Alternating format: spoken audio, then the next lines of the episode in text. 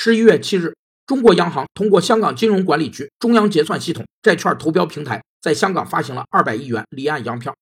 其中三月期规模一百亿，中标利率为百分之三点九七，一年期中标利率为百分之四点二。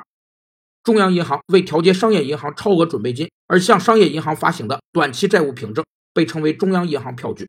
其实质是中央银行债券。作为重要的货币市场和公开市场工具，中央银行票据对市场将产生三方面的影响。首先，中央银行票据将成为央行调节货币供应量和短期利率的重要工具，